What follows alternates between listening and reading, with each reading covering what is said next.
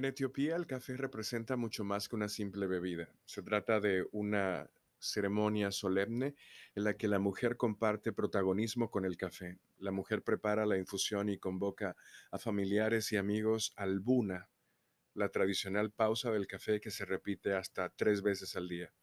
Todavía hoy probablemente es uno de los elementos más importantes de la vida cotidiana en Etiopía.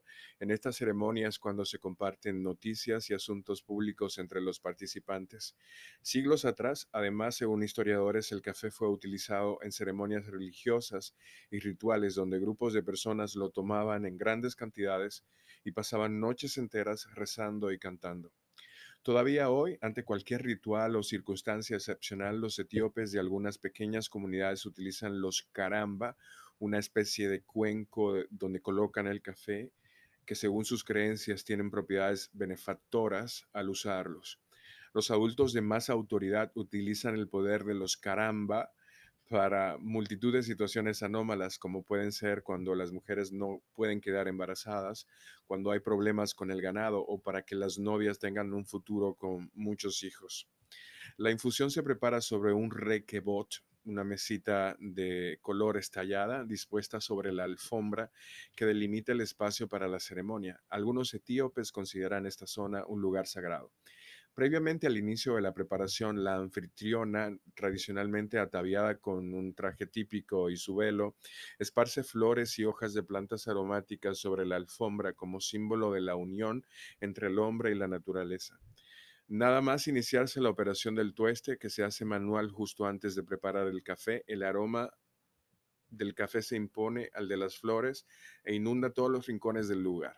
La operación de tueste se realiza en el baret metat, que es una especie de horno especial de carbón más parecido como a un anafe.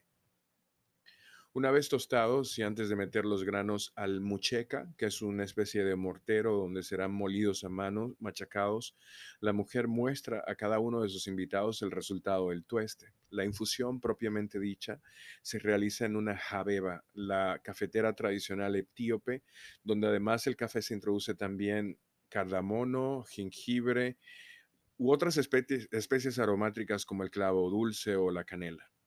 Mientras se alcanza el punto de ebullición, la mujer enciende incienso con el fin de ahuyentar de la casa y de los invitados a los espíritus malignos. Cuando el café hierve, se aparta la jabeba del fuego y se dispone sobre una especie de caballete para decantar la infusión. Finalmente, se sirve el café en la cini, que son las tazas, hay seis u ocho tazas.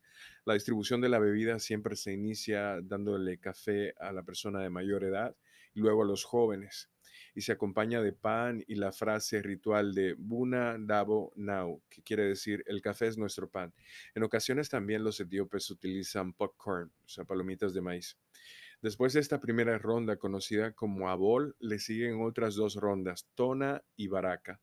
En las tres ocasiones, cada consumidor se endulza o sala el café a su gusto. La costumbre de añadir sal a la infusión es muy popular entre algunas comunidades etíopes.